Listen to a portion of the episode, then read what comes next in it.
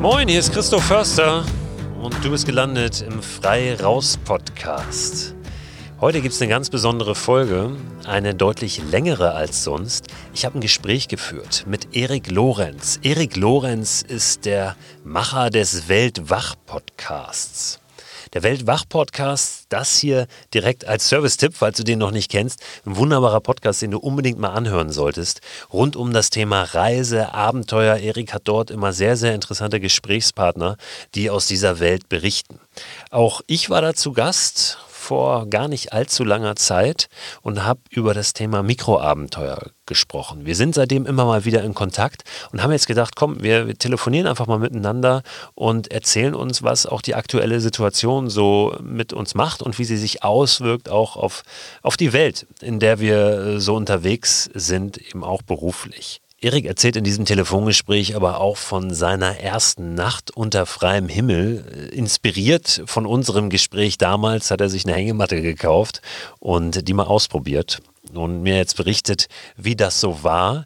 Er erzählt aber auch davon, was so in der Abenteuerwelt gerade abgeht, wie auch ähm, ja Menschen, die davon leben, eben von Vorträgen und so weiter, wie die äh, gerade Probleme haben, auf die Füße zu kommen, aber auch, wie es ihnen gelingt, aufgrund ihrer, ihrer Haltung ja auch, die Abenteuer immer wieder erfordert, mit dieser Situation klarzukommen. Wir sprechen darüber, wie sich überhaupt die Idee oder das, das, das der Ansatz des Abenteuers verändert. Nicht nur jetzt ausgelöst von der Corona-Krise, sondern schon davor, wie es weggeht von diesem immer weit in die Ferne schauen, hin zu einem doch etwas äh, auch geografisch näher liegenden Ansatz von Abenteuer. Es gibt auch nach dem Gespräch jetzt heute keinen großen Service-Block noch oder so oder irgendwelche Informationen. Ich lasse das heute einfach mal so stehen und ja, wünsche dir viel Spaß beim Hören. Und du hast einen Podcast, der heißt Weltwach bist der Host dieses Podcasts, der ein äh, ganz, ganz toller Abenteuer- und Reiseblog ist, dem ich ja auch zu Gast sein durfte schon. Genau, und zwar ganz konkret in Folge 119 warst du zu Gast. Das ist auch noch gar nicht so lange her, aber ich muss sagen, dass, und der, der Meinung bin sicherlich nicht nur ich, dass dein Thema dieser Tage ja wirklich relevanter und aktueller denn je ist, nämlich Mikroabenteuer. Aber was dir ja beim Thema Abenteuer, so habe ich das damals wahrgenommen, ganz besonders am Herzen liegt, ist eben deutlich zu machen, dass Abenteuer nicht an bestimmten Destinationen festgemacht werden sollten, sondern ja eher als Haltung verstanden werden sollten. Und ich glaube, das können wir jetzt alle gut gebrauchen, nicht wahr? Haltung bewahren. Und ich glaube, das gilt für uns dieser Tage auf die eine oder andere Weise alle. Und deswegen freue ich mich wirklich sehr, dass wir uns jetzt bei dieser Gelegenheit nochmal unterhalten können. Ja, ich freue mich auch sehr, dass ich in Folge 119 zu Gast war. Zeigt, dass du schon eine ganze Menge Folgen aufgenommen hast. Da gibt es viel Material, durch das man sich auch durchhören kann. Bei dir sind wirklich echt sehr, sehr spannende Gäste bei dir und spannende Themen.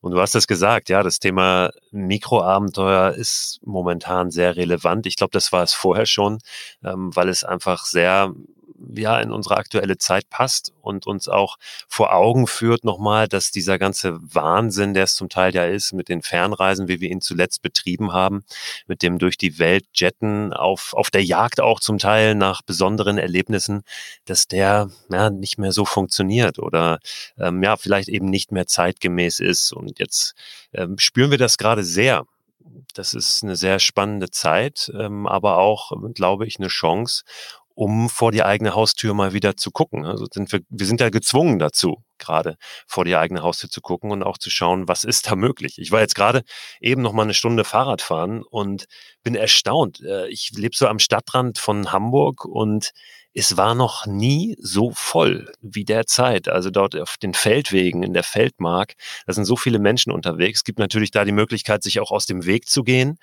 Aber das ist sehr, sehr schön zu sehen, wie wir auch zum Teil ähm, ja, wieder, wieder andocken an die Natur, die eben direkt vor uns liegt. Suchst du diese Möglichkeiten aktuell intensiver denn je oder auf eine andere Art und Weise denn je? Oder ist es bei dir so, dass du ja ohnehin immer schon auf das Abenteuer in Anführungszeichen vor der Haustür aus warst und jetzt eigentlich genauso weitermachen und weiterleben kannst wie bisher? Ja, ich tue das tatsächlich natürlich schon eine ganze Zeit. Es ist jetzt insofern anders, als dass ich auch in einer sehr herausfordernden Situation hier bei mir zu Hause stecke. Ja, meine Kinder sind nicht in der Schule, ähm, mit denen äh, müssen wir hier ein bisschen Schule spielen zu Hause. Meine Frau arbeitet von zu Hause und ähm, ja, das, das ermöglicht eben vielleicht auch weniger Freiraum, als, als ich ihn sonst manchmal habe oder mir schaffen kann. Und äh, ich ja, die Abenteuer, die ich momentan mache, die sind ähm, noch weniger spektakulär vielleicht. Ich habe ja sonst auch vor der Tür einfach so ein bisschen verrückte Dinge gemacht. Das tue ich momentan eher nicht, weil ich auch natürlich ein bisschen drauf schaue, dass ich da keinen keinen Quatsch mache, um nicht dem Gesundheitssystem noch unnötig zur Last zu fallen, weil ich irgendwo abgeholt werden muss oder mir was breche oder so. Also einfach sehr, sehr gemächliche Dinge, spazieren gehen, ein bisschen wandern, ein bisschen Fahrrad fahren, was, was eben so möglich ist in, in der Situation gerade. Was ist deiner Meinung nach ansonsten in dieser Situation noch guten Gewissens möglich? Können wir noch guten Gewissens joggen gehen in der Stadt oder Radfahren oder sollten wir wirklich deiner Meinung nach alles, was nicht irgendwie im Wald stattfindet, möglichst sein lassen? Also grundsätzlich finde ich es gerade in dieser Situation sehr, sehr wichtig, draußen zu sein. Ähm, ich habe mich auch sehr früh da aus dem Fenster gelehnt und auch ähm, ja, so, eine, so eine kleine Stellungnahme auf meinen, meinen sozialen Medienkanälen dort abgegeben. Es gibt ja diese Mikroabenteuer-Community auf Facebook und gedacht, Mensch, da, da musst du jetzt mal was zu sagen und habe dann äh, tatsächlich da auch geschrieben, passt auf, äh, Leute, geht raus, es tut euch gut. Ja? Ähm, das, wir, wir, wir wachsen ja oder wir, wir gewinnen Kraft und Energie, wenn wir draußen sind. Nur eben mit der ganz klaren Einschränkung, Verantwortung zu übernehmen, was für mich bedeutet, eben ähm, alleine dort unterwegs zu sein oder eben mit der, wie es so schön heißt, Kernfamilie, also mit den Menschen, mit denen wir ohnehin zusammenleben. Ja, ähm, und nicht mit mehr als zwei Personen. Das habe ich schon sehr früh ähm, ja so formuliert und offenbar hat sich äh, Frau Merkel auch dem so ein bisschen angeschlossen. ähm, aber da waren tatsächlich, natürlich kommen immer wieder auch kritische Stimmen und unter dem Post hatte auch jemand geschrieben, Mensch, die Angela Merkel sagt, bleibt drin, Christus sagt, geht raus, äh, das, das kann doch nicht sein.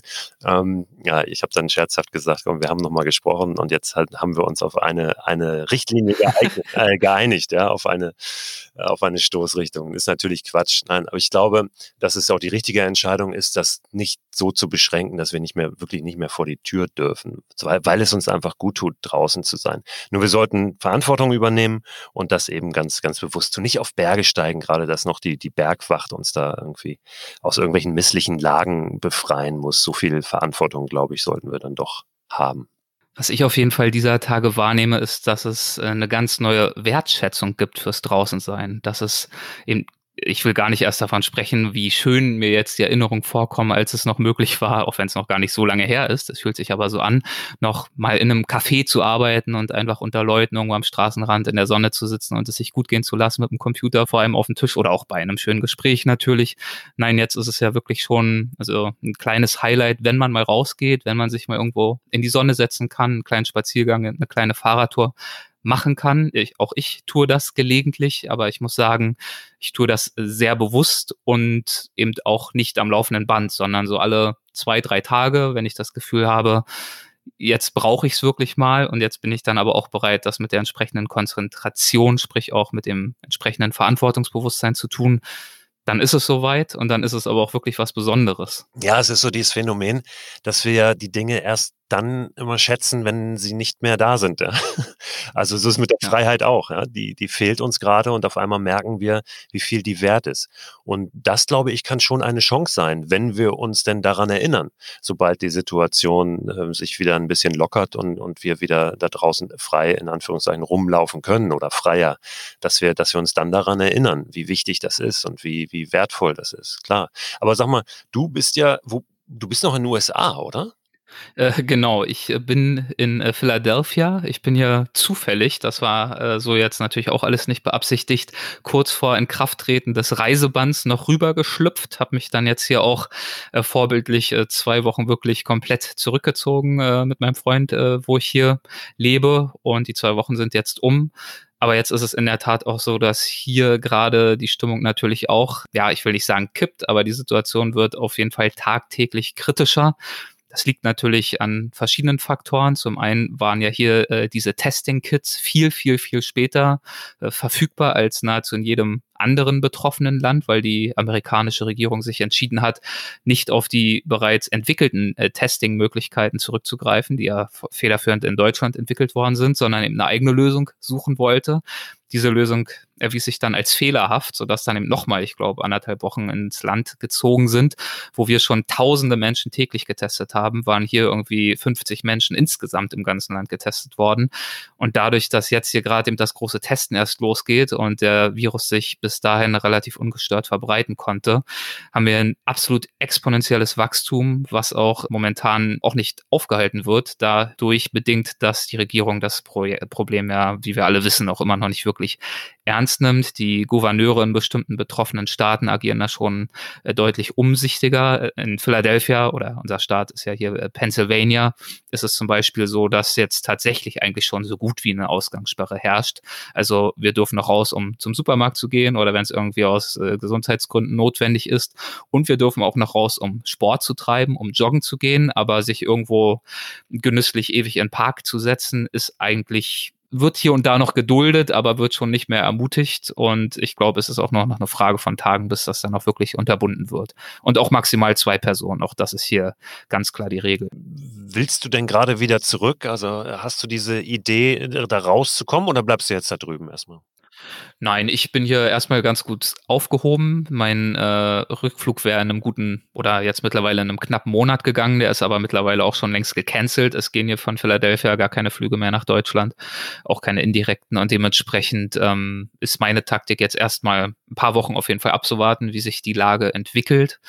Und ich kann die Themen, die jetzt bei mir auf der Agenda stehen, ganz gut auch von hier machen. Und wenn es jetzt mit irgendwelchen Projekten in Deutschland wieder losgeht, weil sich wäre ja sehr erfreulich, die Situation in Deutschland deutlich schneller entspannt als äh, hier vor Ort, dann würde ich natürlich sicher, äh, sicherlich versuchen, irgendwann wieder rüberzukommen, ganz entspannt, dann aber auch einplanen, sobald ich in Deutschland bin, nochmal zwei Wochen Quarantäne und so weiter und so fort. Ähm, aber erstmal bin ich hier ganz, ganz entspannt. Du hast ja vor kurzem mal so ein, so ein Rundumschlag gemacht, auch durch die Abenteuer- und, und Reisewelt und mal gefragt, Mensch, wie geht's eigentlich den Protagonisten da so? Ähm, was machen die gerade? Wie, in welcher Situation stecken die? Also Abenteurer, Menschen, die Vorträge halten, Buchautoren. Kannst du da so ein Fazit ziehen? Wie, wie sieht's da aus in der Szene? Ja, genau. Also es waren zwei Corona-Spezialfolgen. Es klingt schon fast äh, feierlicher, als es äh, gedacht ist. Also es äh, war wirklich mein Bedürfnis, mal zu hören, wie geht's den Menschen, wie geht's äh, meinen vormaligen Gästen. Mit vielen bin ich ja mittlerweile auch befreundet. Zum einen, weil es mich wirklich interessiert und bewegt und zum anderen, weil ich mir auch erhofft hatte, dass, äh, wenn es schon jetzt so viele Menschen gibt, die damit sicherlich auch psychisch, emotional zu ringen haben, dass es vielleicht auch ganz heilsam sein könnte, da ein bisschen Input zu erhalten aus aller Welt, äh, wie die Menschen Menschen damit zu umgehen. Und in dem Fall eben meine Gäste, da waren Michael Martin dabei, ähm, ach, Christine Türmer, die meistgewanderte Frau der Welt, die du ja auch äh, persönlich äh, lose kennst, aber auch Ralf Möller, der Schauspieler und Bodybuilder, der in Los Angeles lebt und nochmal quasi von der amerikanischen Westküste aus berichten konnte. Und ähm, ja, wie glaube ich bei auch in der gesamten Bevölkerung äh, sind die Stimmen da unterschiedlich gewichtet. Zum einen muss ich wirklich sagen, dass es mir sehr, sehr leid tut für viele meiner Gäste und Freunde, denn ja, nach außen hin wirkt diese ganze Reiseszene, in der wir uns ja mit unserer Arbeit auch ein Stück weit befinden, natürlich super exotisch, super easy, man ist immer unterwegs und äh, auf Instagram posten äh, die bekannten Referenten und Autoren dann ja auch immer die schönsten Bilder und dann hält man eine Lesung hier und reist dann wieder los. Aber man muss erstens sagen, dass die wenigsten dieser Menschen durch diese Arbeit reich werden, sondern sehr viele machen das aus einem Idealismus heraus, weil ihnen das Reisen wichtiger ist als ein großer finanzieller Wohlstand, wichtiger ist als eine große finanzielle Sicherheit. Und sie retten sich mehr oder weniger da oftmals von Projekt zu Projekt, ohne die Möglichkeit zu haben, da riesige Rücklagen bilden zu können. Und nun ist es bei ihnen, ähnlich wie zugegebenermaßen auch in anderen Branchen wie der Gastronomie, eben leider so, dass da jetzt nicht irgendwie 30, 40, 50 Prozent der Einnahmen wegbrechen, sondern es sind oftmals 100 Prozent. Alle Veranstaltungen sind abgesagt, alle Vorträge, alle Lesungen. Viele Referenten, die schon seit vielen Jahren in bestimmten Ländern unterwegs sind, bieten dorthin auch Reisen selber an, teilen also auf diese Art und Weise ihre Expertise als Guide. Auch das natürlich alles komplett gecancelt.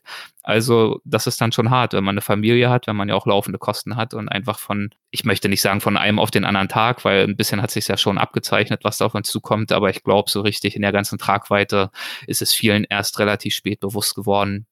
Und das ist schon bitter zu sehen. Und zum anderen sind das natürlich auch oftmals Überlebenskünstler, gerade durch diese Lebensweise, die sie sich ausgesucht haben. Und viele machen sich natürlich jetzt Gedanken, was kann man Gutes draus ziehen. Ich glaube, es ist ein bisschen früh jetzt schon zu überlegen, was können wir aus der Krise lernen und was können wir da jetzt für, für positive Rückschlüsse ziehen und wie können wir zu uns selbst finden und all das. Ich glaube, dazu ist es noch ein bisschen früh. Und gleichzeitig nehmen es viele meiner ehemaligen Gäste schon als Gelegenheit war, nochmal sich ein bisschen zu sortieren, vielleicht das nächste Jahr nochmal neu zu planen, Prioritäten zu verschieben und tatsächlich auch einfach Themen anzugehen, die ihnen am Herzen liegen, die sie aber vielleicht immer die priorisiert haben, weil im Zweifel das Vorrang hatte, was eben ein Einkommen verschafft. Aber da das momentan nicht möglich ist, geht man dann vielleicht auch mal wieder das ein oder andere äh, Passion Project an. Du hast vorhin angesprochen, dass diese Idee des Mikroabenteuers ja natürlich momentan auch eine sehr, sehr relevante ist, weil wir verstärkt vor die Tür gucken. Spürst du auch in deiner, in deiner Hörerschaft, mit der du ja auch so ein bisschen im Austausch bist, also mit den Hörern, Hörerinnen des Weltwach-Podcasts, dass da so ein bisschen Umdenken stattfindet. Also ich habe auch nach der Folge, nachdem wir gesprochen haben, nachdem die Folge lief in deinem Podcast, auch tatsächlich von deinen Hörern, von einigen auch so ein paar ähm, Anschriften, ein paar Nachrichten bekommen, die gesagt haben, Mensch, das, das ist eigentlich eine ganz tolle Idee und ähm, das hat mich sehr inspiriert und ich habe dadurch tatsächlich für mich was verändert. Also spürst du in der Hörerschaft tatsächlich auch so ein bisschen Umdenken weg von diesem, von dem Fernreisen? Definitiv und zwar an mehreren Stellen. Äh, zum einen möchte ich dir bei der Gelegenheit natürlich auch nicht vorenthalten, war in der Tat das Feedback auf äh, die Folge mit dir sehr, sehr positiv und wir haben es ja auch in der Folge besprochen, äh, zu sagen, ja, das Abenteuer kann auch vor der Haustür stattfinden. Man kann auch einfach mal im Wald übernachten oder barfuß irgendwo langgehen oder so. Wenn man das so verkürzt, dann klingt das sehr oft nach ja, dem äh, Stating the Obvious, also dem Offensichtlichen, was man da verkündet. Damit hatte ich dich im Gespräch ja auch konfrontiert. Du hast darauf eine sehr schöne Antwort gegeben gehabt, die ich seither auch schon ein, zwei Mal äh, zitiert habe, natürlich unter Quellenangabe. Du hast von diesem äh, Bundeswehrtypen erzählt, der dir erzählt hat, ja, mein Gott, damals vor 30 Jahren äh, in der Armee, da waren wir auch draußen, haben wir auch draußen übernachtet, da haben wir auch kein Riesengewese drum gemacht. Warum muss man da jetzt so ein Hackmack machen und sogar noch Hashtag Mikroabenteuer, wo du dann gefragt hast, ja, äh, wann warst du denn das letzte Mal draußen? Wann hast du denn das letzte Mal draußen im Wald übernachtet? Naja, habe ich ja gesagt, vor 30 Jahren. So, Genau, und das ist eben der Punkt. Wir machen es nicht. Wir brauchen einen Anstoß, wir brauchen eine Überschrift und manchmal müssen einem eben auch die Augen für das so naheliegende geöffnet werden. Und genau dieses Feedback habe ich vielfach auf unsere Folge hin. Vor allem aber habe ich diesen Input auch schon vor unserer Folge erhalten. Ich hatte zu meiner hundertsten Weltwachfolge eine Umfrage äh, gestartet unter meinen Hörerinnen und Hörern, die zu meiner großen Überraschung wirklich sehr, sehr zahlreich, äh, ja, wo sehr zahlreich teilgenommen wurde. Das wusste ich wirklich sehr zu schätzen. Also hunderte Menschen haben da teilgenommen und sich wirklich die Zeit genommen, mir Input zu liefern, was ihnen am Podcast gefällt, was für sie Highlights waren, wovon sie sich noch mehr wünschen. Und ein Wunsch, der da oft geäußert wurde, war eben gerade nicht immer nur in die Exotik zu schauen, nicht immer nur in die Ferne zu schauen, auch mal Deutschland mehr äh, zu beachten, auch mal, ja, in der Tat das Abenteuer vor der eigenen Haustür mehr zu beachten, weil das einfach und nicht nur dank Fridays for Future und der Medienberichterstattung, die jetzt in den letzten ein, zwei Jahren sehr stark in die Richtung ging, sondern ich glaube auch darüber hinaus in vieler Leute Bewusstsein wirklich angekommen ist. Und deswegen hatte ich mich eben auch äh, gezielt nach derartigen Gästen umgeschaut und bin darüber dann auch auf dich gestoßen. Also das, die Idee, dich einzuladen, die äh, kam tatsächlich durch diese, durch diesen Impuls aus meiner Hörerschaft, äh, doch bitte genau solche Themen auch mehr äh, zu berücksichtigen. Du hast mir in der Folge damals in Aussicht gestellt, dass du selbst auch mal eine Nacht vor der Tür draußen verbringen möchtest, in einer Hängematte. Und du hast dir tatsächlich eine gekauft, richtig? Genau, du hattest mich da, auch ich habe mich von dir begeistern lassen für die Hängematte als äh, das Mittel der Wahl, um im Wald zu übernachten. Ich hatte noch keine, habe mir dann, wie ich es auch in unserer gemeinsamen Folge versprach, eine äh, zu Weihnachten gewünscht. Ich hatte versprochen, die Anmoderation unserer Folge dann auch schon im Wald aufzuzeichnen. Das hat leider nicht geklappt, dem Winter geschuldet, aber dann Mitte Februar wollte ich es nicht länger aufschieben und habe mich dann in den Kölner äh, Königsforst begeben habe auch da leider schlechtes Timing bewiesen. Es waren irgendwie fünf Grad oder noch weniger. Es kam ein unfassbarer Sturm auf, Regen. Also es war wirklich so ungemütlich, wie es nur geht. Aber ich habe zumindest mein Wort gehalten und äh, dieses erste kleine Mikroabenteuer unter dieser Überschrift dann auch in der Natur verbracht vor Köln und dabei an dich gedacht. Du hast mir ja auch live bei Instagram geantwortet mit Rat und Tat. Da habe ich mich natürlich auch in der Wildnis gut aufgehoben gefühlt. Da war es wahrscheinlich schon ein bisschen zu spät für die Tipps ja. gegen die Kälte. Ne? Ich frage dich jetzt auch nicht, wie gemütlich die Nacht war, aber wahrscheinlich hast du ganz schön gefroren, vermute ich mal, oder? Ja, das stimmt. Ich hatte halt insgeheim, das habe ich dann nicht so öffentlich gemacht, noch einen Freund dabei. Ich hatte mir sogar ein Underkilt gekauft. Das hattest du ja in der Folge schon erwähnt. Also diesen Schlafsack, den man für kalte Nächte sich unter die Hängematte hängt. Den hatte ich aber meinem äh, Buddy dann übergeben, sodass ich dann doch eher damit zu tun hatte, alle fünf Minuten die, die Liegeposition zu verändern, damit ich eben äh, gleichmäßig auskühle und nicht nur von einer Seite. Aber nein, es war, es war ein schönes Erlebnis. Wir haben dann den ganzen nächsten Tag in der Saunalandschaft verbracht, es uns gut gehen lassen und es hat wirklich Spaß gemacht und ich kann es nur empfehlen, lasst euch nicht von schlechtem Wetter abhalten, von irgendwelchen anderen Ausreden. Geht in den Wald, nehmt eine Hängematte mit und auch wenn es regnet, spannt halt wie ich, ich habe mir so eine Plastikplane über den Hängematten aufgespannt. Die hat dann natürlich wie Donnergetöse geflattert in der Nacht. Das hat es auch nicht besser gemacht. Aber es ist möglich. Und mein Gott, ein paar ungemütliche Stunden sorgen im Zweifel für eine schöne Erinnerung. Das stimmt, das stimmt. Ich habe diese Woche tatsächlich auch äh, eine Nacht draußen verbracht auf meiner Terrasse in der Hängematte. Mhm. Wir hatten Minusgrade, ich habe auch in einer der letzten Folgen davon erzählt. Äh, war, war eine mhm. super Nacht, also wir müssen gar nicht unbedingt in den Wald. Ja. Es geht auch schon viel, viel näher. Wir können auch auf dem Balkon, im Garten oder eben auf der Terrasse draußen übernachten. Funktioniert auch. Aber ich habe dann tatsächlich auch wieder von jemandem ähm, ne, einen Kommentar bekommen. Ich glaube, es war auf Facebook, der dann schrieb, ähm, ah, jetzt äh, muss man doch nicht noch raus und sowas machen, weil wenn man sich jetzt eine Grippe einfängt, dann äh, ist das ein denkbar schlechter Zeitpunkt. Ich erzähle das hier, weil ich ganz gern nochmal sagen möchte dazu, äh, kalte Temperaturen, von kalten Temperaturen, von der Kälte bekommt man keine Grippe. ja. Und noch nicht mal eine mhm. Erkältung. Auch wenn äh, Kälte und Erkältung so vom, vom Wort laut äh, doch näher beieinander sind, aber ähm, das ist eher so was äh, Sprachhistorisches. Also ähm, für eine Erkältung und vor allen Dingen für eine Grippe braucht es äh, mal Viren, ja, und die ähm, lauern nicht da draußen im Wald. Also, dass wir im Winter so oft erkältet sind, das liegt eher daran, dass wir so viel drin sind in dieser trockenen Heizungsluft und normalerweise viel und eng auch mit Menschen zusammen sind ähm, und gar nicht so sehr daran, dass es draußen kalt ist. Also davor sollte man keine Angst haben, dass man friert, weil vom Frieren wird man nicht krank. Kann natürlich sein, wenn man das ohnehin schon in sich trägt und dann schlottert eine ganze Nacht, dann ist man möglicherweise ein bisschen anfälliger, das stimmt. Aber ähm, ja, Kälte macht noch keine Grippe und auch, auch keine Erkältung. Also da äh, schwingen da manchmal so Ängste mit, die sehr irrational sind, auch in dem Zusammenhang.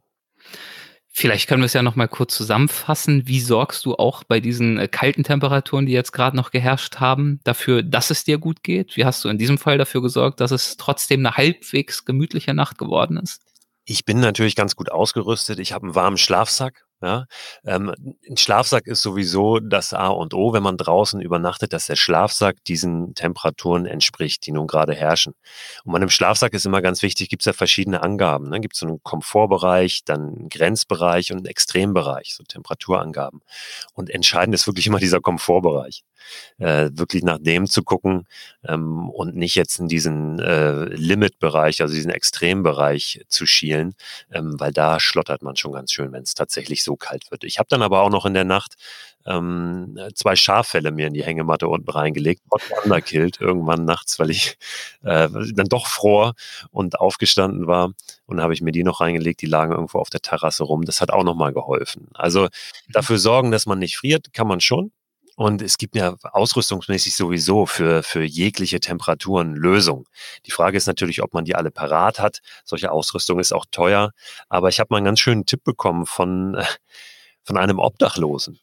Ähm, ich hatte ein, eine Lesung gehabt in Köln und ähm, bei, bei Globetrotter. Ähm, und diese Lesungen fanden immer draußen statt. Also ich bin mit denen, waren so ungefähr bis an die 50 Leute immer irgendwo rausgegangen in einem Park oder so am Abend und habe da eine kleine Lesung gemacht aus einem meiner Bücher. Und an diesem Tag war es aber sehr, sehr regnerisch. Und dann wollten wir nicht draußen irgendwo im Park sitzen und lesen. Und dann gibt es in Köln, unweit von dieser Globetrotter-Filiale, so ein Stück überdachte Fußgängerzone. Und dann haben wir uns in die Fußgängerzone gesetzt und ich habe dann da gelesen, was an sich auch schon mal eine sehr besondere Erfahrung war, die ich so noch nicht gemacht hatte. War sehr schön. Und ähm, dann setzten sich so im Laufe der Lesung äh, zwei Obdachlose dazu und hörten zu. Und dann ging es auch äh, unter anderem um das Thema draußen schlafen und Schlafsäcke.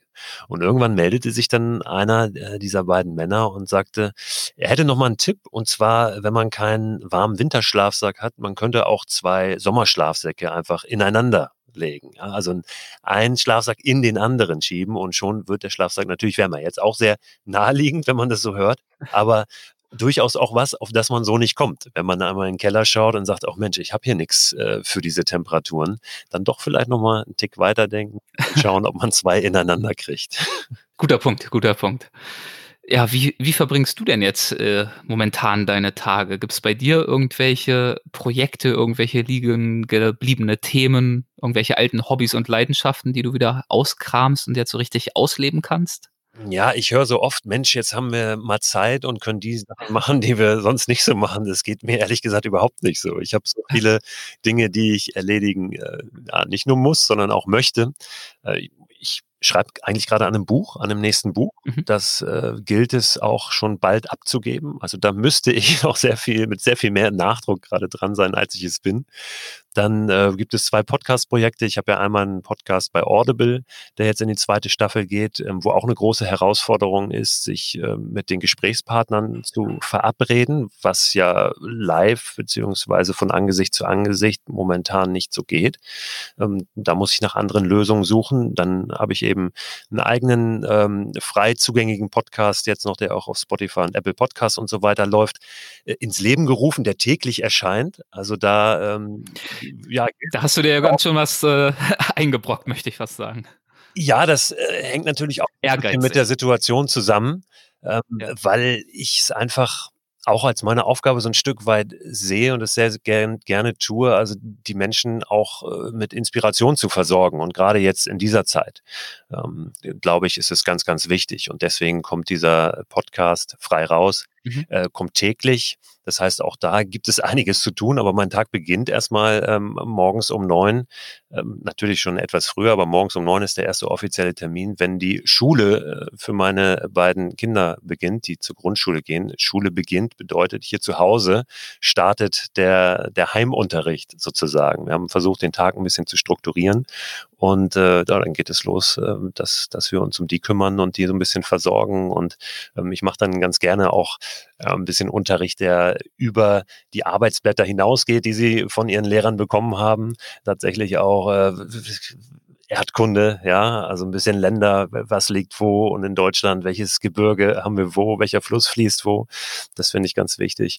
Ja, und ähm, dann wechsle ich mich mit meiner Frau ab in der Betreuung der Kinder. Meine Frau arbeitet viel aus dem Homeoffice, macht viel Telefonkonferenzen und ich gucke, wie ich so zwischendrin immer ähm, Zeitfenster finde, um, um das zu erledigen, was ich äh, zu erledigen habe. Hinzu kommt natürlich auch viel äh, E-Mails, E-Mail-Verkehr. Äh, dann habe ich auch Vorträge, Veranstaltungen, die jetzt zum Teil abgeben abgesagt werden oder wo es gilt, andere Möglichkeiten zu finden, die dann doch stattfinden zu lassen, ne? vielleicht ähm, auch online. Äh, also ich kann wirklich nicht sagen, dass ich gerade viel Zeit habe für Dinge, die ich äh, sonst nie mache. Aber trotzdem ist es natürlich auch eine sehr intensive Zeit äh, für das Familienleben. Also wir, wir rücken schon auch äh, sehr eng zusammen gerade und ähm, noch, muss ich sagen, ähm, nur im Positiven und, und verstehen uns gut und einen Lagerkoller kann ich hier noch nicht erkennen. Sehr schön. Genau. Nee, so, ähm, so geht's mir eigentlich ganz gut. Ich will mich überhaupt gar nicht beschweren, auch wenn natürlich da äh, finanzielle Einbußen sind, die durchaus schmerzhaft sind. Aber ich glaube, es gibt sehr, sehr viele Menschen momentan, denen es deutlich schlechter geht, ähm, die wirklich ähm, um ihre Existenz äh, bangen.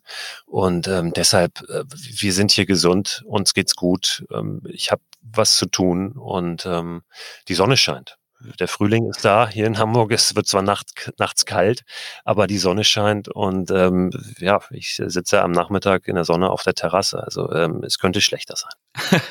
das, das klingt auf jeden Fall ganz annehmbar, muss ich sagen, ja. Ich musste aber gerade nochmal auch an den, an den Königsforst denken, wo ich ähm, über Köln gesprochen habe und äh, die Lesung in Köln. Ich hatte, ich glaube, ähm, es war auch im letzten Jahr auch ein Vortrag in Köln und ähm, bin dann direkt nach dem Vortrag auch mit einem Freund aus Köln auch in den Königsforst gefahren, wo du mit deiner Hängematte äh, die Nacht verbracht hast und hab dort. Ich, ich erinnere mich an deinen Instagram-Kommentar. Du hast das ganz witzig formuliert. Ah, der Königsforst, da hing ich auch schon. Richtig, da hing ja. ich auch schon ab. Ähm, und das war auch eine recht ungemütliche Nacht, aber bei diesem Vortrag noch am Abend vorher hatte ich angekündigt, dass äh, ich nun diese, diese Nacht eben da draußen im Königsforst verbringen werde. Und dann gab es eine Teilnehmerin bei diesem Vortrag, die gesagt hat, pass auf, dann machen wir es so, ich bringe euch morgen früh Kaffee vorbei. Und äh, da hatten wir dann Nummern ausgetauscht und tatsächlich am nächsten Morgen irgendwann äh, vibrierte mein Handy und äh, da hieß ja, oh Mensch, wo seid ihr denn genau? Und dann habe ich einen Standort durchgeschickt und dann bekamen wir einen Kaffee an die Hängematte gebracht von einer Frau, die da nicht hinwanderte, sondern die war unterwegs mit ihren Schlittenhunden. Das war mir auch neu, wusste ich zu dem Zeitpunkt noch nicht, dass es ähm, Schlittenhunde tatsächlich eine Szene gibt in Deutschland, also Menschen, die Schlittenhunde auch Rennen fahren, ja, also Wettkämpfe bestreiten, aber die war unterwegs mit so einem Roller. Also mit einem Roller, an dem äh, vorne zwei Schlittenhunde mit einem Gespann äh, befestigt werden, also vor, waren, vorge, vorgespannt waren. Und so düste sie durch den Königsforst auf diesem Roller mit zwei Schlittenhunden. Und dann gab es so Kommandos. Ähm, das war alles ganz ausgeklügelt, auf die diese Schlittenhunde hören. Und äh, wir durften dann auch mal fahren mit diesem Roller. Und das war unglaublich, äh, unglaublich schnell, wie die da diese kleinen äh, Trampelpfade durch den Königsforst gerannt sind. War eine sehr, sehr äh, schöne kleine Begegnung am Morgen nach dieser Nacht in der Hängematte im Königsforst. Das ist meine Erinnerung an den Königsforst. Klasse, da beneide ich dich ein bisschen. Ich habe es leider versäumt, äh, das rechtzeitig anzukündigen, denn Angebote, Kaffee vorbeizubringen, gab es dann auch, aber es war leider einfach schon zu spät. Hast du gut gemacht, alles richtig. Ist ja dann auch nicht mehr ganz so die, die Outdoor-Erfahrung, die wir eigentlich wollen, wenn wir da draußen sind. das ist richtig, ja. Ich habe dann auch das Handy irgendwann, das Smartphone irgendwann weggepackt und mich erinnert, Moment mal, die ganzen Nachrichten, die sind zwar sehr aufbauend gerade, aber die Idee ist ja eigentlich doch auch eine andere. Auf jeden Fall. Das ist auch was, was, was ich ähm, immer wieder mache, ist das Handy wirklich auszuschalten, wenn ich dann da draußen unterwegs bin. Ja, auch wenn ja. äh, und das ist ja der Fall im Winter gerade auch zu der Zeit, wo du unterwegs warst, es sehr sehr früh dunkel ist. Das finde ich immer auch äh, irgendwie ganz besonders, ganz schön. Du liegst dann irgendwann in der Hängematte. Wenn es dunkel ist, gehst du ja draußen, wenn du draußen unterwegs bist, bist du ja mehr oder weniger im Bett, wenn es dunkel wird und du stehst auf, wenn es hell wird. Mhm. Ähm, es sei denn, du bist jetzt mit einer großen Truppe unterwegs und sitzt noch irgendwo am Feuer und äh, machst äh, ein Bier nach dem anderen auf. Ja, das tue ich in der Regel nicht, wenn ich da unterwegs bin. Das heißt, wenn die Sonne früh untergeht, dann, dann liegst du auch früh in deinem Bett, in Anführungszeichen. Und ja, dann zum Teil ist es um 18 Uhr dunkel. Und wann liegst du sonst schon mal um 18 Uhr im Bett und hast nichts mehr zu tun? Da gibt's natürlich dann den Impuls, dieses Handy doch mal vom Flugmodus wieder in den Empfangsmodus zu schalten, um mal zu schauen, was da draußen so los ist. Aber dem gilt es dann zu widerstehen und wirklich das zu genießen und zu sagen, jetzt mache ich halt um 18.30 um 19 Uhr die Augen zu. In unserem Fall war die Herausforderung, dass wir leider nicht ganz so gut äh, getimt unterwegs waren und deutlich zu spät losgekommen sind, weil es noch Termine gab, so dass wir dann auch erst in tiefster Dunkelheit überhaupt beim Königsforst ankamen, uns dann auch bei entsprechender Dunkelheit versucht haben, da unseren Platz zu suchen. Und dadurch, dass natürlich im Winter die Bäume kahl sind und wir mit Stirnlampen unterwegs waren, wollten wir auch hinreichend weg weit weg sein vom Parkplatz, von der Straße und so weiter und so fort, sind also relativ tief reinmarschiert, bis wir dann irgendwann uns auf einem riesigen Matschfeld wiedergefunden haben. Es wurde alles immer modriger und ekliger und wir haben dann mit Not noch drei geeignete Bäume gefunden, wo wir dann uns äh, dran festgebunden haben, in der Hoffnung dann aber morgens diesen, diesen schönen Blick zu genießen, wenigstens in die andere Richtung und dann kommt vielleicht doch auch schon mal so ein erster Vogel, der dann vielleicht schon morgens was zwitschert und der Morgennebel lichtet sich und alles ist plötzlich ganz schön. Aber äh, in der Tat haben wir dann eher feststellen müssen am Morgen, dass wir am, am anderen Ende einer Rodung dort gekämmt hatten, wo die Baumstumpfe regelrecht zerfetzt worden waren von irgendwelchen Baggern und es sah aus wie ein Schlachtfeld nach, nach einer großen Schlacht. Und ähm, also alles nicht, nicht ganz so idyllisch, wie wir uns das vorgestellt hatten. Aber gut. Das ist oft so beim Abenteuer erleben, aber im Nachhinein sind das ja dann auch die, die besonderen Momente, wenn irgendwie was schief geht oder was blöd ist. Und äh, ja. ja, an denen, an denen äh, wächst man dann und baut sich auf. Aber ähm, ich kenne das natürlich auch, gerade wenn es dunkel ist, dann äh, dann schraubt man natürlich von, von Minute zu Minute auch seine Ansprüche zurück ja, an Lager. Weil irgendwann will man dann einfach jetzt irgendwo das blöde Ding aufhängen, das Lager aufbauen und dann ist auch völlig wurscht, ähm, ob das nun der, was weiß ich, absolut speziellste, tollste Spot ist. Habt ihr denn in der Nacht äh, in irgendeiner Form blödes Gefühl gehabt? Weil das äh, finde ich schon auch interessant. Viele Menschen haben ja so, so Skepsis, ein bisschen Respekt oder manchmal auch eine Angst davor, draußen im Dunkeln ohne Schutz, also im Freien zu übernachten. Wie ging dir das und wie hast du dann die Nacht so wahrgenommen in der Hinsicht? Das ist in der Tat ja ein interessantes Thema, diese, diese Angst, diese unbegründbare Angst vor der Dunkelheit, vor dem Wald und schlimmstenfalls dann sogar ja vor dem dunklen Wald, als würden dort äh, sonst wie viele Schurken sich äh, verborgen halten im Dickicht und nur darauf warten, dass doch jetzt endlich mal jemand wieder nach Jahren genau an diese Stelle kommt und dort übernachtet. Das ist natürlich hochgradig unwahrscheinlich.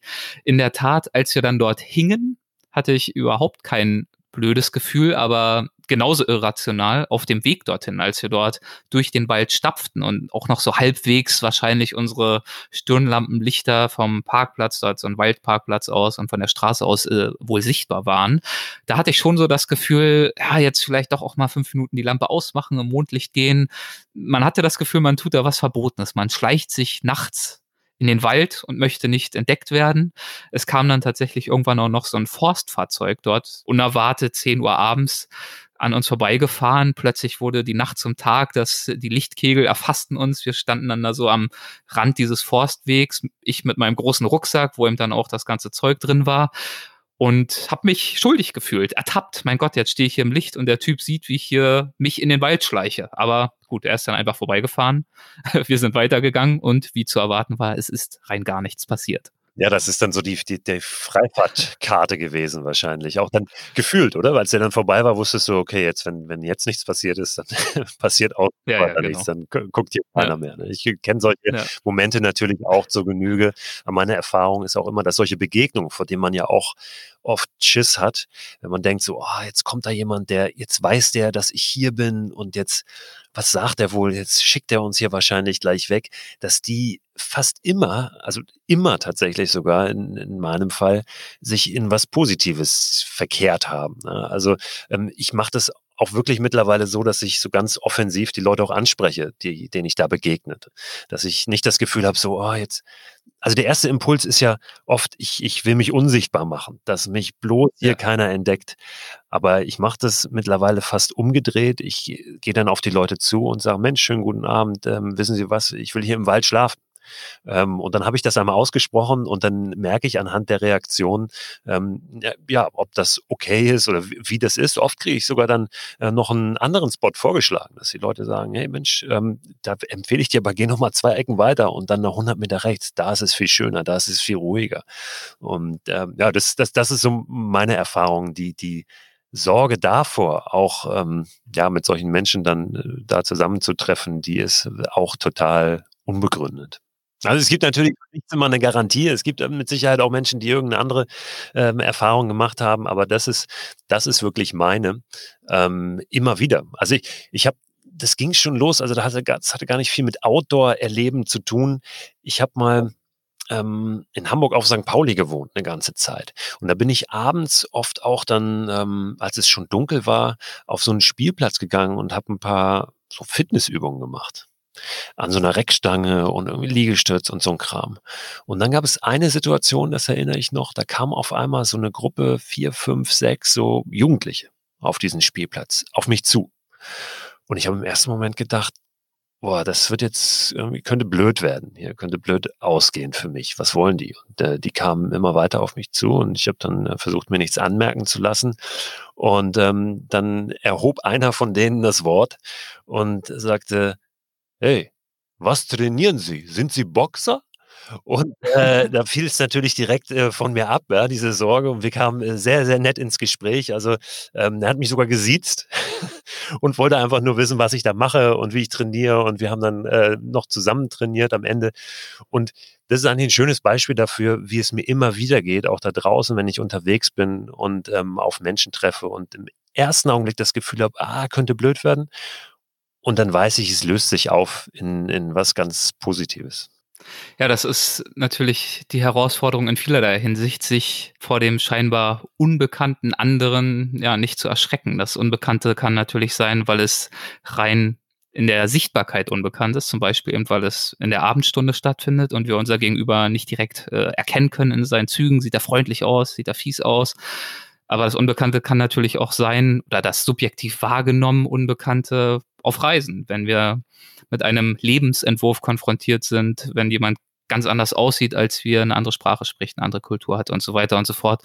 Auch da sind wir immer wieder damit konfrontiert, das nicht als äh, Barriere direkt äh, emotional hochzuziehen, sondern eher die Neugierde wach zu halten und, und den Optimismus dann auch an den Tag zu legen, äh, offen drauf zuzugehen und Interesse zu zeigen und genau eben von diesem Input zu profitieren, der in den aller, allermeisten Fällen dann positiv und gewinnbringend ist. Unbedingt. Neugier ist wahrscheinlich eine der allerwichtigsten Eigenschaften überhaupt, die wir so an den Tag legen sollten, wenn wir, wenn wir Neues entdecken wollen. Ja? Nicht nur geografisch Neues entdecken wollen, sondern auch Neues an uns entdecken wollen. Da wird's ja immer interessant, ja? wenn wir so diese gewohnten Muster durchbrechen und uns, ja, wenn wir neue Wege gehen, ja? wenn, wir, wenn wir uns aufmachen, Neues zu entdecken. Eben auch im übertragenen Sinn an uns. Denn das passiert ja immer, wenn wir in in Situationen reingehen, die so äh, jenseits des Wohlfühlbereichs liegen, dass wir da immer auch an uns Neues entdecken. Und das ist ja, um es äh, pathetisch zu formulieren, auch äh, ein Stück weit dessen, was die Essenz des Abenteuers ausmacht. Im Großen wie im Kleinen. Im Kleinen natürlich auch, aber das ist auch das, was äh, bei mir im Weltwach-Podcast die großen Abenteurer aller Reinhold Messner, Rüdiger Neberg und wie sie alle heißen, die ganzen Koryphäen, die ich erfreulicherweise zum Teil ja auch schon dabei hatte, was die eben auch immer wieder schildern, dass von außen oft ihnen natürlich die Frage mit einer gewissen Verwunderung äh, entgegengebracht wird, warum macht ihr das? Warum begebt ihr euch in diese potenziell tödliche Gefahr? Und am Ende praktizieren sie einfach nur das, was wir auch praktizieren, nur im, im Extremeren. Klar, sie sind Extremabenteurer, deswegen ist der Begriff auch gerechtfertigt, weil in ihrem Fall das Risiko eben nicht in einer unbequemen Nacht oder in einer weniger erfreulichen Begegnung besteht, sondern schlimmstenfalls ja mit dem Tod enden kann, ist gerade im Bergsport ja durchaus auch gar nicht so unwahrscheinlich, dass das passiert.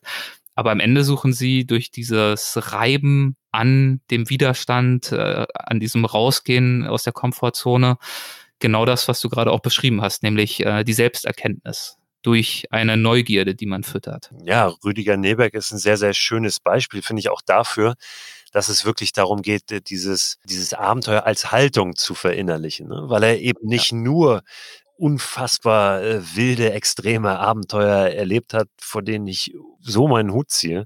Aber ähm, der hat vor, ich weiß jetzt nicht, wie lange es genau her ist, aber ähm, wahrscheinlich in den 80er Jahren schon unter anderem auch ein Buch geschrieben, das da heißt Abenteuer vor der Haustür oder nicht Survival vor der Haustür glaube ich. Ähm, der hat wirklich, der ist auch damals schon ähm, von war, es Flensburg, glaube ich, bis nach Oberstdorf zu Fuß gelaufen. Ja. Der Deutschlandmarsch, 1000 Kilometer durch Deutschland. Und, und zwar ohne ja, genau. Verpflegung, genau. ohne irgendwas ja. dabei zu haben. Also einfach äh, nur mit, ich glaube, irgendein so, so, so ein Grabstock hatte er dabei und hat sich wirklich von dem dann ernährt, was er, was er unterwegs gefunden hat. Also der steht wirklich dafür und, schon schon immer dafür, schon damals, ähm, dass er eben ähm, das Abenteuer da sucht, wo es liegt. Und das tut es eben ganz oft auch direkt vor der Nase. Rüdiger Neberg, witzigerweise, ähm, Fun Fact noch dazu, hat in einem Dorf gewohnt, lebt jetzt noch in diesem Dorf, was ich würde mal sagen, vier Kilometer von dem Dorf entfernt ist, in dem ich groß geworden bin. Mhm. Und ich habe damals schon äh, gesehen, wie Rüdiger Neberg manchmal sich vorbereitet hat auf irgendwelche großen Expeditionen, indem er mit Militärstiefeln und einem dicken Rucksack da äh, über die Felder gelaufen ist. War Rüdiger Neberg für mich immer schon äh, sehr präsent und ein schönes Beispiel auch äh, ja, für, für einen Abenteurer. Der ist übrigens auch, äh, ich nutze gleich mal die Zeit für einen wenig galanten Übergang äh, mit Werbewirkung.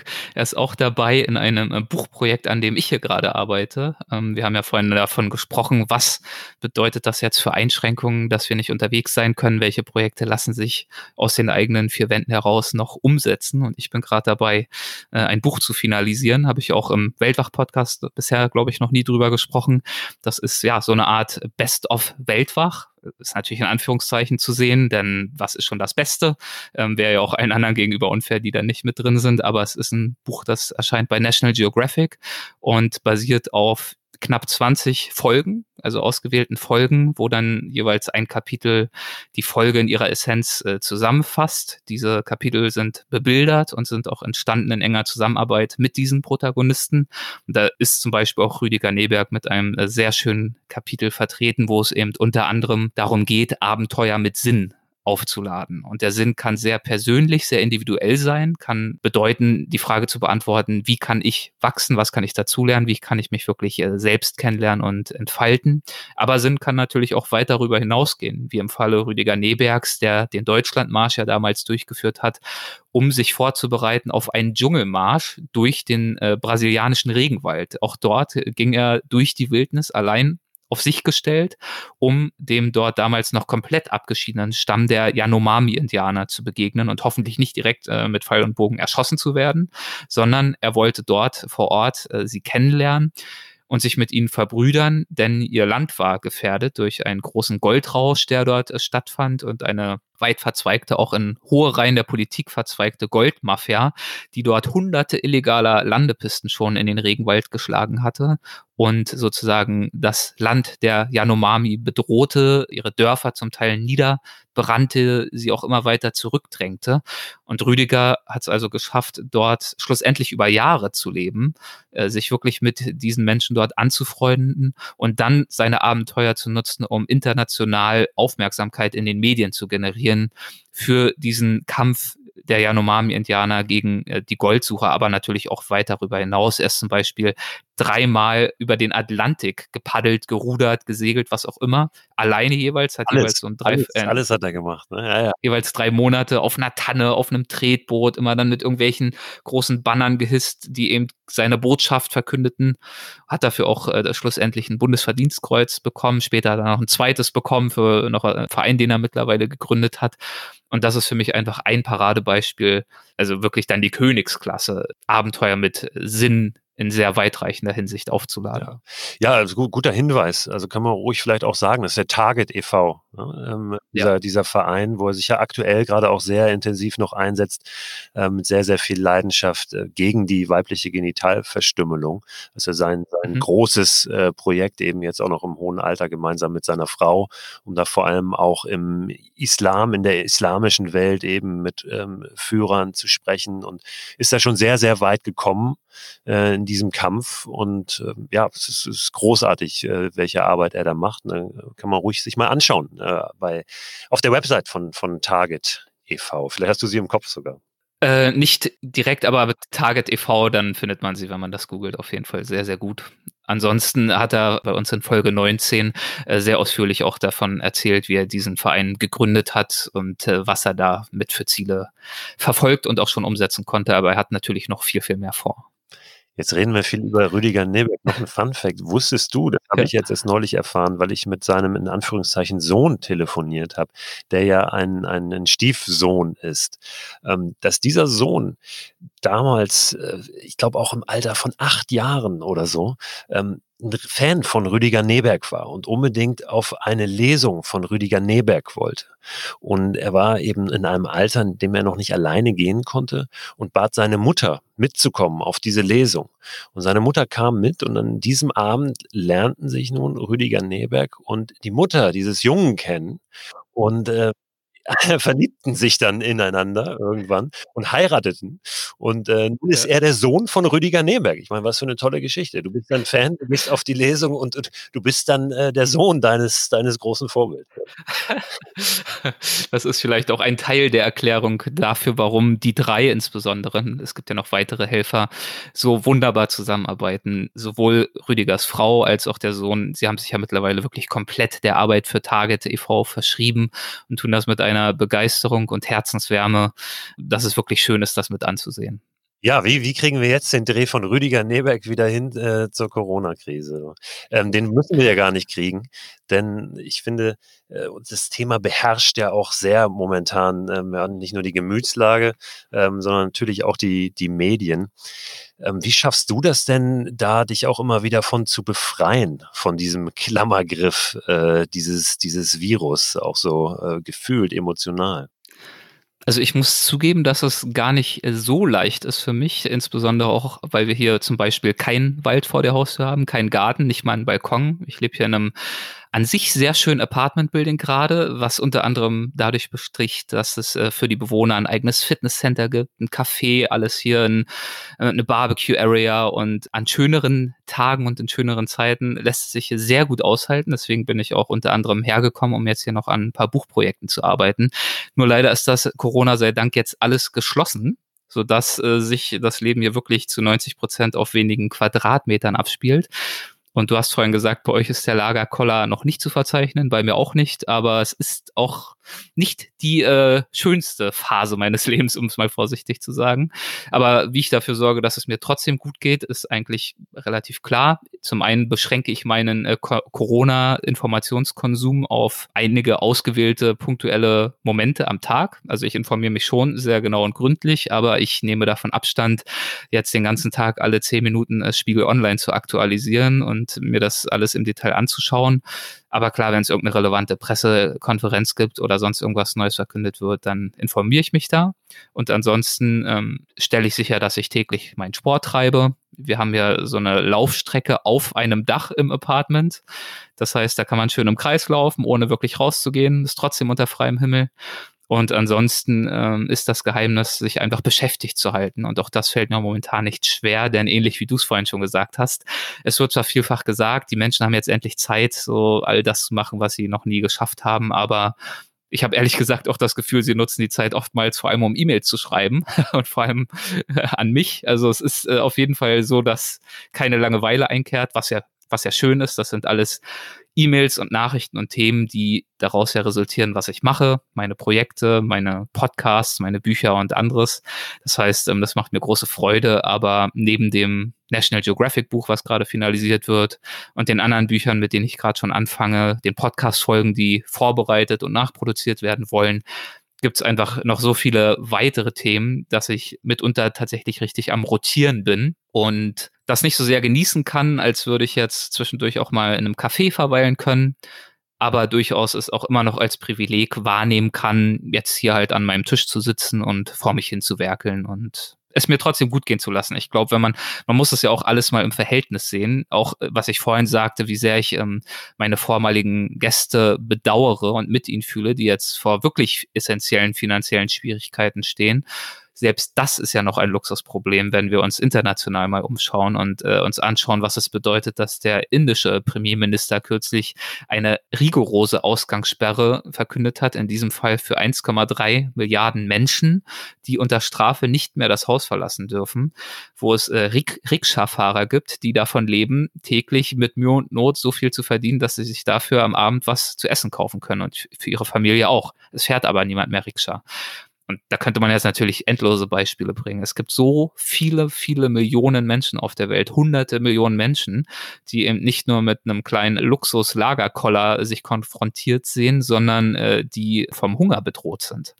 Und ähm, so schwer es uns auch fällt, solange wir alle noch gesund sind und hoffentlich auch gesund bleiben, und das haben wir nicht komplett, aber ein Stück weit ja mit in der Hand, in dem Sinne, dass wir uns verantwortungsbewusst verhalten solange sollten wir uns auch bewusst machen, dass wir immer noch in einer sehr privilegierten Lage sind und gerade deswegen unserer Verantwortung, finde ich, auch gerecht werden und zum Beispiel das Thema Social Distancing ernst nehmen und auch, ja, ich gehe auch joggen, ich gehe auch mal habe ich vorhin gesagt, alle paar Tage in einen Park, radel da hin, äh, halte mich fern von Menschen, aber eben die Augen und Ohren offen haben, Abstand halten, möglichst viel Zeit zu Hause verbringen und vor allem äh, keine, keine Treffen, keine Spieleabende mit irgendwelchen Leuten, mit denen man nicht ohnehin zusammenlebt. Ich finde, das ist das Mindeste, was wir in diesen Tagen tun können. Und äh, mit diesem Bewusstsein komme ich auch ganz gut durch die Tage durch. Stichwort Spieleabende. Also dein, deine Worte waren jetzt fast schon wunderbarer Schluss, ja, Schlussappell sozusagen.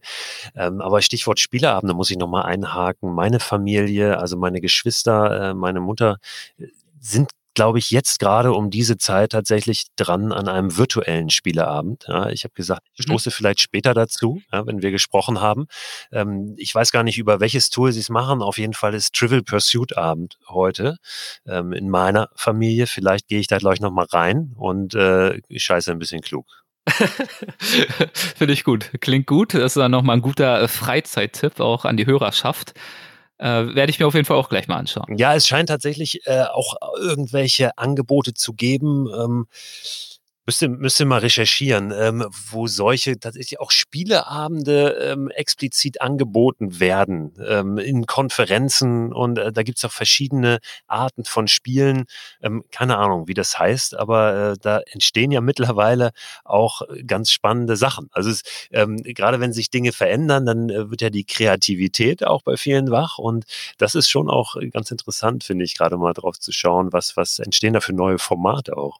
Ja, da hast du recht. Und was da so an neuen Ideen entsteht, das wirst du ja wahrscheinlich auch in deinem Podcast als Inspiration mit äh, verfolgen und kommunizieren, denn du hast das ja einstiegs gesagt, das ist ja eine der Ideen hinter diesem täglichen Format, soweit ich das verstehe, dass du einfach schaust, wie kann man das Abenteuer in jedweder Form jetzt noch mit in die Corona-Zeit rüber retten? Ja, das ist natürlich nicht ganz so einfach, weil, weil der Bewegungsradius einfach eingeschränkt ja. ist. Ähm, wir haben schon darüber gesprochen, was eben noch möglich ist, tatsächlich auch äh, aktiv draußen in der Natur zu machen, um, gepaart mit der Verantwortung, die wir übernehmen sollten, also da äh, die nicht, nicht außer Acht zu lassen.